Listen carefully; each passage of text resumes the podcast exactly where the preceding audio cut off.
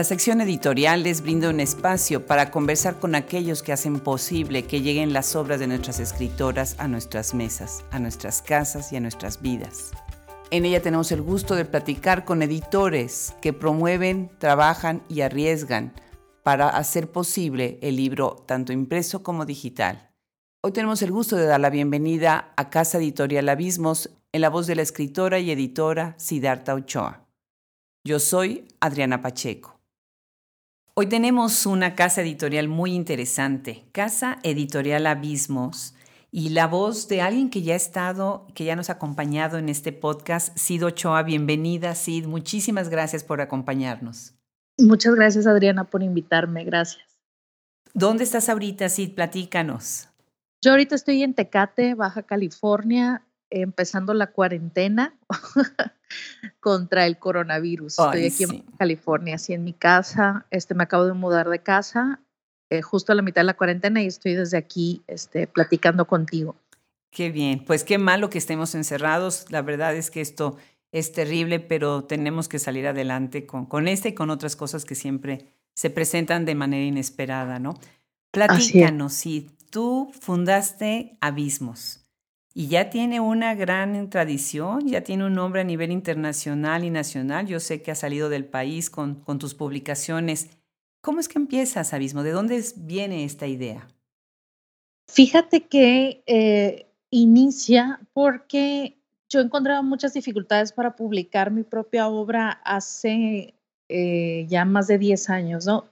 Jamás me he autopublicado en Abismos, pero me di cuenta que había como una carencia de, la, de oferta de editoriales este, accesibles para otra generación. Eh, te estoy hablando de cuando no existía toda esta movida de editoriales independientes que justamente han surgido en los últimos ocho años em, y más fuertemente en los últimos cinco años. Pero en aquel entonces, este, yo vivía en Tijuana y no había editoriales independientes en la Ciudad de México. empezaba este, Tumbona, Almadía, pero no existía realmente una movida que diera acceso a autores que a lo mejor no vivían en la Ciudad de México, que no tenían ciertas temáticas. Y dije, bueno, ¿por qué no? Y conocí en ese entonces a un escritor que había fundado una editorial independiente en el Perú, Sioneira, en ese entonces él estudiaba en Brown un doctorado en literatura, éramos muy amigos y más o menos entendí que a lo mejor con poco dinero se podía empezar una editorial. Y fue por eso que me decidí a empezar. Empecé con una antología que se llamó Los Abismos de la Filosofía, con eh, autores de México, eran sobre todo textos críticos y esa, ese primer, esa primera publicación fue para internet, era un PDF que subimos a Script eh, con formación profesional y todo, pero fue así una publicación gratuita y ya después tuvimos a nuestra primera autora eh, dos años después, porque eh, esta autora publica a finales del 2012 y la editorial se fundó desde el 2010, entonces, y empecé las gestiones necesarias para, para moverla. Qué interesante. Entonces empiezan con un documento de, PDF. Sí, sí, y sobre todo que eran eh, filósofos los que, se, los que se integraron primero como autores. Y había un artista eh, tijuanense que, que hizo algunas de las ilustraciones para el libro. Y ya después cambió esto y se volvió un, un tema que tenía que ser un negocio, es decir, que tenía que dejar una ganancia este, y, y, cambió, digamos, todo el camino porque yo me fui a vivir a la Ciudad de México y entonces estuve en contacto con otros autores y con otras ideas también sobre cómo y qué es la literatura y cómo funciona el circuito literario. Claro, que tuviste que hacer toda una curva de aprendizaje, ¿no? No es lo mismo escribir que, que editar y ya publicar. Sí, es completamente distinto, ¿no? Yo pienso que son dos oficios completamente diferentes. Claro. Sí. ¿Cuál dirías tú que es la filosofía de, Editorial Abismos? Es publicar libros que quizá no tendrían mucha salida en el, en el panorama de las editoriales dominantes o de las editoriales transnacionales y que son libros bien escritos por eh, escritores profesionales, por críticos profesionales. Eh, y que no tienen cabida textos, ¿no? Eh, los libros de aforismos, por ejemplo, los libros de novelas experimentales. Esa sería más o menos la guía, ¿no? Que, que son libros que, no, que son de gran calidad, pero que no encuentran una salida en el mercado literario dominante o del mainstream. Claro. Y ahorita que veamos, que platiquemos de algunas de tus autoras, pues precisamente podrás ahondar en, en este tema de las diferencias entre un texto y otro. ¿Por qué le pusiste abismos? ¿O por qué le pusieron abismos? Em, fue básicamente porque en aquel entonces yo sentía como esta, tenía esta sensación de vivir en un abismo constante, ¿no? Eh, empezaba la guerra del narco en Tijuana y yo me acuerdo que sentía esta sensación como de oscuridad constante. Fue es en un texto de Nietzsche donde habla de los abismos y ya quedó así, editorial Abismos. Y en ese entonces la gente que, me apoyaba en, la empresa editorial, estaba en ese entonces mi hermana, estaban otros dos amigos editores y entonces discutimos un poco el nombre y ya se le quedó así, Abismos Editorial, Casa Editorial Abismos. Casa Editorial Abismos. ¿En, ¿En, qué año celebran el cumpleaños de la editorial? En el 2011, oficialmente en el 2011, que es nuestra primera publicación que es esta publicación digital. Eh, realmente el libro impreso vino hasta el 2012, enero de, no, diciembre del 2012. Ok, ok. ¿Y cuántos libros imprimen ahora? Empezando con esa curva, fueron creciendo y ahora cuántos eh, títulos imprimen? Tenemos cerca de 100 libros. He hecho muchas publicaciones con universidades que eh, son, digamos, publicaciones académicas eh, que a lo mejor engrosan el catálogo y solamente quizá hay cerca de 70 autores de literatura propiamente y todos los demás eh, son publicaciones con universidades, publicaciones en coedición, que son más bien contenidos académicos con la Universidad de Arizona, el Museo de Mexicali, la Universidad Pedagógica Nacional y otras instituciones eh, de educación y, académicas. Claro, y así como las publicaciones aumentaron, me imagino que también el equipo. ¿Cuántos integran ahora? ¿Cuántos integran ahora la editorial? Ahora solamente estamos, bueno, hay tres diseñadores eh, que, trabajan, eh, digamos, permanentemente con nosotros. Hay una chica que hace un poco de prensa y yo solamente. Entonces somos seis en total, eh, los permanentes y a veces cuando hay una carga mayor de trabajo se integran eh, otros colaboradores. Son cerca de dos colaboradores extras que están como por temporadas. Entonces podríamos decir que el equipo es de ocho personas. Eh, sobre todo de diseñadores, que son los que llevan la mayor parte de la carrilla y del trabajo pesado ¿no? de, de la editorial muchos de los que conocen Hablemos Escritoras Podcast, pues ya han oído que además Siddhartha Ochoa es una excelente escritora y tienen que escuchar la conversación que tuvimos con ella, pues muy al principio del proyecto de Hablemos Escritoras, que, me dio muchísimo gusto que aceptaras la invitación. Platícanos cuál es tu formación para los que no conocen ese perfil tuyo, de dónde vienes, de qué campo vienes tú, Siddhartha.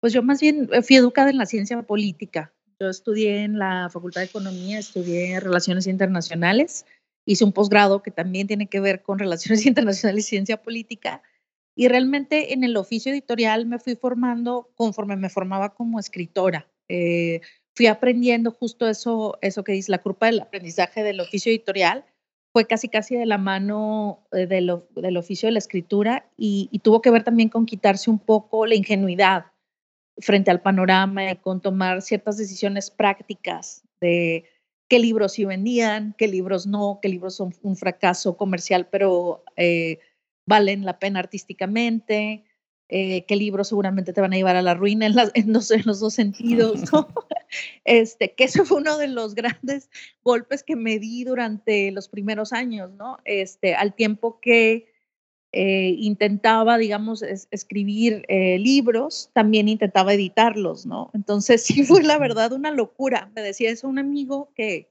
con el que he tenido muchos proyectos, un amigo psicoanalista, me decía, es que sí hay que estar loco para ser editor, porque es un riesgo constante, eh, tanto económico como moral, ¿no? Em, hay muchas expectativas, hay una relación de transferencia que se da de los los autores con sus editores. Es, pienso que es más allá de una relación comercial y más allá también de una relación eh, pacífica o sin, sin, problemas, ¿no? Siempre hay esta expectativa, hay un tema generacional también. Eh, me doy cuenta que, que, tiene que ver con cierta generación de escritores varones que tienen una expectativa como este, del editor que tiene como todos los recursos del Estado a su disposición y que entonces si el este, autor no se vuelve famoso es por culpa del editor. Entonces, todos esos aprendizajes eh, del inicio, digo, son errores que ya no vuelvo a cometer, ¿no? Eh, son lecturas, ¿no? Fascinante, fascinante lo que estás diciendo. Y además esta relación de transferencia, me parece que a veces no se habla de eso, ¿no? Y siempre quedan en medio de la conversación los editores. Yo en algún otro momento he comentado que a veces se publican los, los nombres de los títulos de los libros, paréntesis y año, pero no se pone la editorial. Sí. Entonces es como si no existieran, ¿no? Sí, sí, de hecho, bueno, el libro este con el que gané el, este premio el año pasado, el Magdalena Mondragón, es sobre relaciones eh, de influencias intelectuales y, y forma parte de un libro más, más amplio que, que, pronto va a salir a, a, la luz, eh, que pronto va a ser publicado, que se llama Miseria de la Literatura, y son relaciones entre autores y editores, porque es algo que me torturaba mucho. Ahorita ya lo exorcicé y ya estoy tranquila, pero, pero durante años eso era como haz de cuenta como si me hubiera casado y divorciado y solo pensar en el tipo, ¿no? O sea, solamente pensaba en mis fracasos como, como editora, ¿no? En esas relaciones que habían terminado mal a causa del oficio editorial, o errores que había cometido, ¿no? Que solamente pensaba en eso y ya no veía los que sí habían, habían sido éxitos, que eran relaciones humanas intactas y hasta este, bastante constructivas, bastante duraderas. Entonces, dediqué un libro a eso, ¿no? Que es como la relación que tuvo Carver con Gordon Leach, este, las relaciones que tuvo Mario Mugnik, que es este editor argentino que eh, fundó Seix Barral y después se la compran Seix Barral y sigue editando ahora como independiente y que tiene como una gran amargura con todo el tema del medio literario y entonces trata de varios editores porque sí sí me parece que es como la historia que nos escribe que es la historia que queda en anécdota, pero que al mismo tiempo es una historia cultural, ¿no? La, de la función del editor. Tenemos que leer ese libro. ¿Estás planeando que salga para finales de este año? Eh, sí, bueno, la Universidad Autónoma de Coahuila, que es la que otorga el premio, es uno de los coeditores del, del libro. Entonces, a lo mejor si todo sale bien y no hay problemas con lo del COVID y de lo del el virus y todo esto, pues que salga este año. Eso, eso es lo que espero. Claro. ¿Cómo escoges tú los libros que quieres publicar? Bueno, ahora eh, llegan a mí sobre todo a través de agencias, de agentes. Eh, al principio, en, un primer momento en la editorial, los eh, escritores se acercaban a mí, me ofrecían un manuscrito y ya lo platicábamos y salía a la luz, con coeditor o sin coeditor. Esto quiere decir con recursos propios de la editorial o con recursos del Estado, ¿no? Eso variaba. Ahora es con, por medio de agencias o agentes. Eh, trabajo mucho con esta plataforma que se llama Brazilian Publishers. Ellos tienen muchos autores y tienen eh, agentes literarios que se encargan de promocionar a sus propios autores, eh, generar las traducciones, y a veces las generamos nosotros. entonces, ahora sí es a través de agencias y de las ferias internacionales del libro, eh, también trabajamos con una plataforma de agentes que se llama Latvian Literature, que tiene conexiones con otros agentes de otros eh, lugares de Europa y con quienes también hemos trabajado en las traducciones y en la edición de, de libros que no habían sido traducidos al español. Entonces, ahorita esa es fundamentalmente la, la dinámica. Trabajo también de cerca con un laboratorio que se llama Traduxit, que está en la Ciudad de México, que dirige Bárbara Bertoni del Instituto Italiano de Cultura. Y con ellos también hemos hecho eh, varios libros. Ya vamos por el tercer libro con ellos y son traducciones originales del italiano al español. Magnífico. todo de un PDF. ¿Oyes? Todo surgió de un PDF, exacto. Increíble, ¿no? Sí, sí, definitivamente. Bueno, había días en que maldecía yo al PDF, ahora agradezco el PDF, pero en los malos momentos sí decía, es que cómo se me ocurrió meterme en esto y ahora ya me siento como más estable en ese sentido y más confiada de mi propio trabajo, pero sí hubo momentos en los que me jalaba el cabello, que decía, no, ¿en qué problema me metí con esto? Claro, claro. Eh, ¿Ustedes organizan eh, concursos? ¿Hacen convocatorias para concursos? No, el, el, primer PDF que fundó la editorial sí fue a través de una convocatoria eh, y nos, llevar, nos llegaron este, trabajos súper interesantes y después de eso ya no volvimos a convocar a ningún concurso porque era demasiado trabajo dictaminar tantos manuscritos. Claro, ya, ya se estaban metiendo en otro tipo de conversación, ¿verdad? Así es, así es. Y es, te llega una cantidad impresionante de, de trabajo y digo, a veces sí te llegan manuscritos no solicitados y a veces da mucha pena decir, no, sabes que no recibimos nada o no, no se puede. Entonces el concurso es abrir la puerta como para más manuscritos no solicitados. Sí, ustedes tienen una revista o tenían una revista, revista Abismos, que era, impresa, me imagino, ¿verdad? Sí, era impresa también y este fueron tres números. El cuarto número se quedó en la plancha, digamos, y en lugar de eso sacamos un dossier de recomendaciones de fin de año del 2019 y ya no volvimos a, a sacar la revista porque era una cantidad pues, muy importante de trabajo y de cero retribución económica. Entonces sí era como, eh, estaban los colaboradores ahí este, también resistiendo, pero era mucho trabajo editorial, casi casi como el que implicaba un libro, a veces un poquito más, y este, eh, realmente tenía poca, eh, poca retribución económica, o sea, cero retribución económica más bien. Entonces era un, un gasto. Pero ustedes crearon la revista porque encontraron un vacío y por eso sintieron esa necesidad. ¿Cuál, cuál vacío eh, sintieron que había? Em, pienso que la única revista de crítica que, que, se leía realmente en México fue Letras Libres. ¿no? Ahorita ya está muy desprestigiada, pero eh, o Nexos, como qué importaba en México para que se tomara en serio un autor, qué tipo de crítica.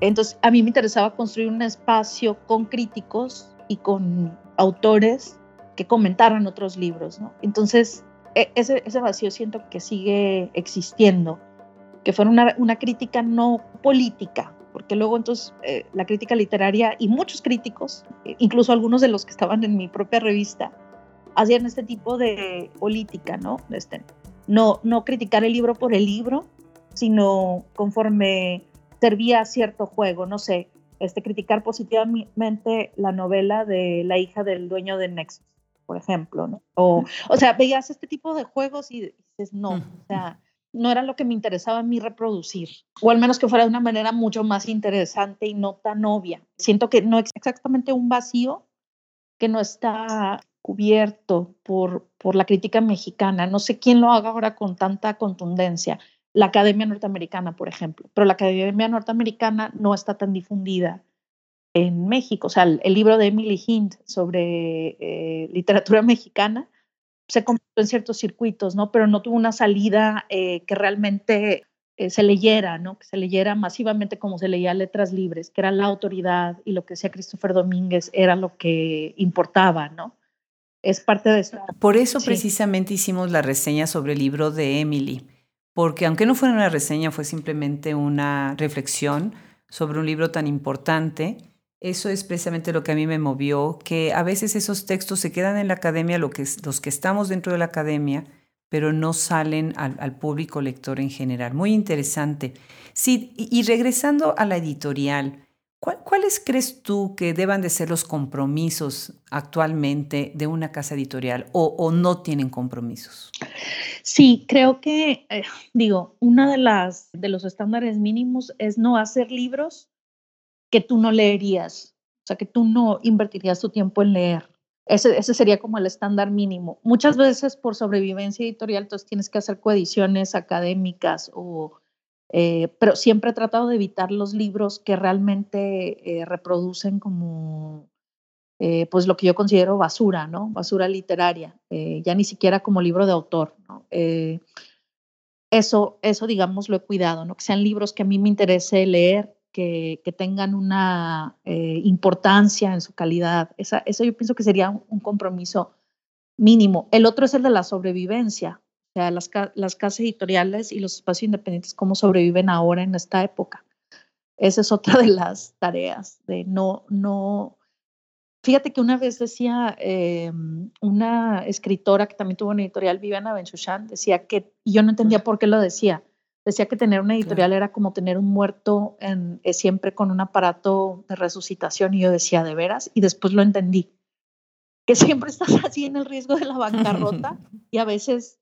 Eh, y a veces naufragas así, este, y a ver a qué puerto te lleva, ¿no? Pero sí es, es un trabajo sobre todo que, que, sobrevive en la precariedad. Si hay cierta precariedad, em, no se, no, digamos que tiene ciertas ventajas, ¿no? del acceso a la cultura, ciertos escenarios, pero la realidad es que muy pocas editoriales son las que van a sobrevivir al final del día. Entonces, el otro compromiso sería sobrevivir, justamente. Claro. No, no dudo nada que Vivian haya hecho un comentario así, porque siempre es tan atinada en en sus reflexiones tan clara además, ¿no? Eh, nos estás compartiendo ahora para el catálogo que se integra a Hablemos Escritoras Podcast 11 títulos. Sí. Y bueno, me encantaron, me encantaron desde todo, la portada, el título mismo, ¿no? Las escritoras que estás compendiando en estos 11 volúmenes. Platiquemos un poco sobre ellas. Si nos compartes algunas de tus experiencias precisamente con estas escritoras y cómo fue el proceso de publicar sus libros. Por ejemplo, tienes un trabajo muy interesante de Tristana Landeros, una gran eh, dramaturga del norte del país, dramaturgia a domicilio. ¿Cómo fue el proceso? ¿Cómo llegó Tristana con ustedes? Bueno, Tristana es una amiga personal desde hace muchísimos años y eh, yo veía que era muy popular, esta es una segunda edición de Dramaturgia a Domicilio y yo veía que había agotado un tiraje bastante extenso en la Universidad de Nuevo León de este mismo, este, este libro. Pues. Hicimos algunas modificaciones eh, a la segunda edición y es por eso que la editamos. Eh, con el, eh, la editorial Ponciano Arriaga y el Instituto de Cultura de San Luis Potosí, que en ese entonces estaba a cargo de David Ortiz Celestino. Entonces dije, este libro se tiene que reeditar si agotó, eh, creo que eran los 2.000 ejemplares. Es muchísimo para la época actual. Claro, claro. Entonces sacamos esta segunda edición. Y a mí me parece muy interesante el trabajo de Tristana porque es vamos, no tiene toda esta, este, esta pretensión, ¿no? La pretensión del teatro mexicano. Y es un teatro que se disfruta en la lectura de, las obras de Tristana. Y no tiene todas estas complicaciones barrocas, ¿no? Del teatro mexicano que está siempre ahí como entre la posvanguardia y el siglo XIX, ¿no? O sea, yo sentía que lo que, lo que proponía Tristán era, era disfrutable, que, se, que son obras que se han llevado a escena, y que podía seguir circulando ese material de esta escritora. Claro, magnífico. Sí, ¿qué otro libro nos quieres comentar ah, de, los que tienes en, este catálogo? Mira, a mí se me hace muy importante el de Dacia, Dacia Maraini o Dacia Maraini, que es este, la autora italiana más traducida en Italia a otras lenguas. Además de que es una extraordinaria persona, ella eh, vino a México hace dos años, en el 2018, fue invitada especial de la FIL. Ya tiene 82 años. Sin embargo, la visión que tiene eh, del movimiento feminista era más avanzada que la de este, muchas feministas más jóvenes que ella. O sea, me parecía así que estaba de una lucidez extraordinaria. Su, su, su lectura del feminismo, su lectura del Me Too, y el libro que editamos es un libro que hizo para la campaña de Amnistía Internacional de Violencia contra las Mujeres. Qué interesante. se llama Pasos Apresurados. Con un prólogo de Francesca Gargallo, ¿no? Exacto. Tiene un prólogo de Francesca Gargallo y pues lo presentó en la FIL y ese sí fue un éxito de ventas. Eh, digo, por la, el escenario que Dacha tiene, ¿no? En el, en el en la misma feria y en el exterior. es, un libro que ha sido vendido y es una traducción eh, colaborativa del laboratorio Traduxit, que son varios traductores los que lo revisan y sobre todo trata de historias de mujeres que sufren violencia alrededor del mundo. y cómo, eh, qué es lo que hace Amnistía Internacional para paliar estas, estas, estas problemáticas de, de la actualidad. Claro. Platícanos sobre el libro de Marta Arroyo, La luz en los árboles. Bueno, Marta Arroyo es una poeta también ya eh, grande, tiene unos 70 años. Ella llegó a México por medio de un poeta que se llama Álvaro Mata Guillé, que es autor también de la editorial y un amigo mío. Y me decía, es que tienes que leer a esta, a esta autora.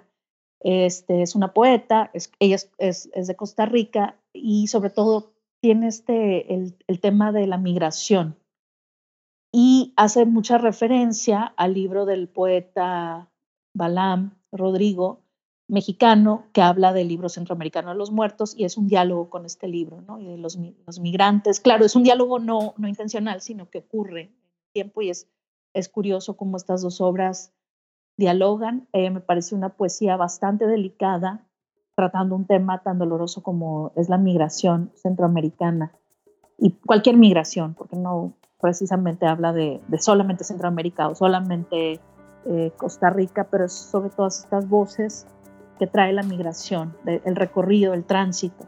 Es un libro importante también en ese sentido, aunque no tuvo mucha difusión, porque muchas veces mandas a prensa cosas y a mí se me hacen libros espectaculares y pues no, no, no los reseñan o no los entrevistan y reseñan otros o prefieren reseñar otros o entrevistar a otros autores. Interesante, ¿verdad? También pensar en eso, cómo las reseñas mueven o no un libro y de qué manera también se obtienen las reseñas, porque hay, hay escritores o editoriales muy movidas que consiguen reseñistas. Sí. Y a veces no se trata de ser movidos o no, ¿no? A veces es el momento que se está pasando o el tipo de texto, ¿no? Interesante. Si tienes dos libros de Asbel Hernández, uno es Otra vez el crepúsculo y otro Contra el silencio. ¿Nos platicas sobre ella y sobre esos libros? Sí, bueno, de hecho, ya son tres con Asbel Hernández. Hace una semana salió, hace unos días salió otro más que se llama Es contra el silencio, no me quedaré y otra vez el crepúsculo. Son tres. Y otro que ganó el premio Lucien Freud, que se llama El arte un espejo del pensamiento, que ese todavía no ha salido, pero ya está por salir en estos días. Ella es una autora muy prolífica. Es interesante porque no está situada en el medio literario o en el medio de la escritura. Ella es psicoanalista de profesión y siempre trata temas que a lo mejor por pudor muchas eh, autoras mexicanas de mi generación sobre todo, o sea, después de los ochentas que ya tienen como esta conciencia de no quiero escribir ciertos temas, ¿no? Porque no quiero ser encasillada en, en este, con tal calificativo o no quiero hacer literatura femenina, que eso también ha sido como un debate. Y Asbe lo hace como con una sencillez y una soltura porque habla de los temas de las mujeres, que es eh, el temor a envejecer, el temor a la madre, el temor a la soledad, la relación de pareja, ¿no? Y lo hace de una manera así como estos, estos personajes eh, que son, que tienen historias patológicas frente a esos miedos, ¿no? Y, a mí me llamaba mucho la atención. Cuenta, eh, por ejemplo, en el libro Contra el Silencio, es, vienen historias de, mujeres que siempre están peleando con sus madres o que tienen un gran resentimiento contra la madre. Y eso pocas veces eh, eh, ocurre en la literatura mexicana. No sé, a la única que conozco que haya hecho eso así es Liliana Bloom con Pandora, que trata la relación madre-hija. Y Asbel en Contra, en contra el Silencio. El, la novela No me quedaré es también una novela que explora eh, temas de yo pienso que, de su profesión analítica deriva todo esto, eh, son relaciones eh, problemáticas. está el tema del suicidio también, que es algo que atraviesa a los personajes. Y ha, ha, intentado también en este libro de Contra el Silencio tratar todo lo que tiene que ver con los estigmas de, la, de las mujeres que intentan el suicidio. ¿no? O sea, ese es otro de los temas que se repite en las, en las dos a lo largo de las dos obras. Y como ensayista trata el tema del arte y, el psicoanálisis. Qué interesante, qué interesante. Esta es la, maravilla de estas conversaciones que ustedes nos acercan a estas obras porque profundizan un poquito más en lo que es la temática, el perfil de la escritora y eso invita a los lectores a conseguir el libro y leerlo, ¿no? Definitivamente. Exacto. Sería magnífico tener el tiempo para hablar de todos los otros volúmenes que, nos estás convidando para, para, nuestro catálogo, pero definitivamente, bueno, ahorita estás hablando de, de estos libros que además yo me imagino que son, funcionan como parteaguas, ¿no? Porque tocan, como tú acabas de decir, temas importantes y sensibles, ¿no? ¿De qué manera los que nos escuchan pueden conseguir tus libros? ¿Cómo comercializas los libros? Bueno, en el Facebook de Abismos Editorial es Casa Editorial Abismos. Hay una tienda habilitada donde están todos los títulos.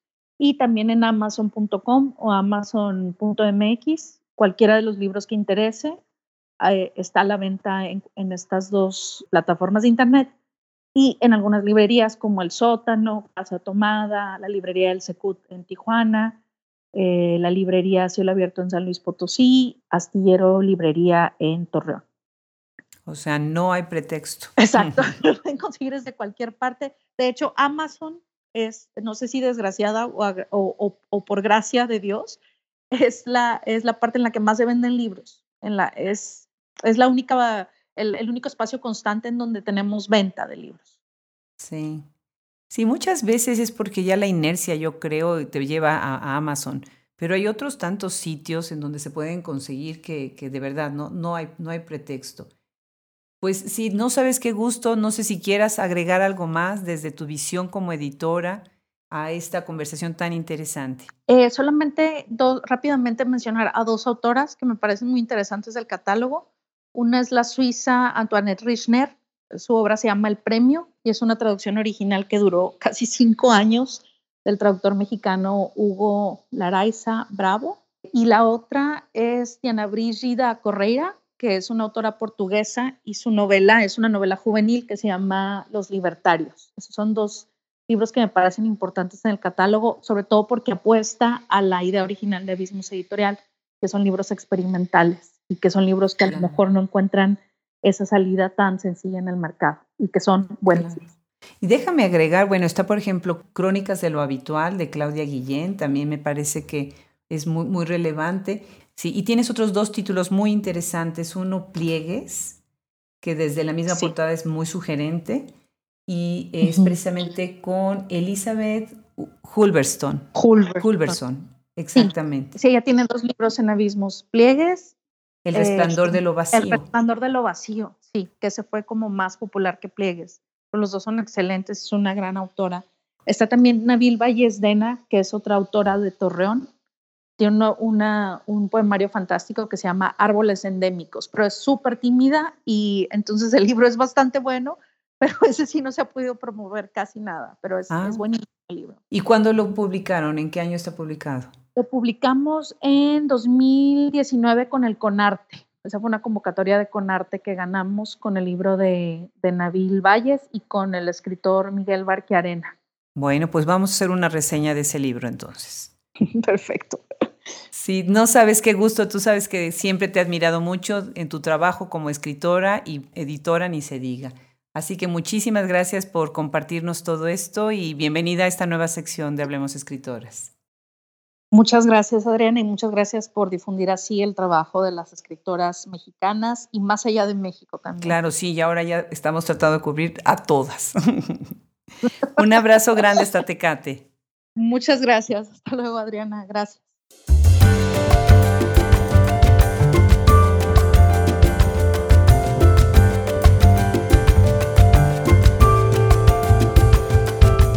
Una vez más les damos las gracias por acompañarnos en este episodio de Editoriales en Hablemos Escritoras Podcast.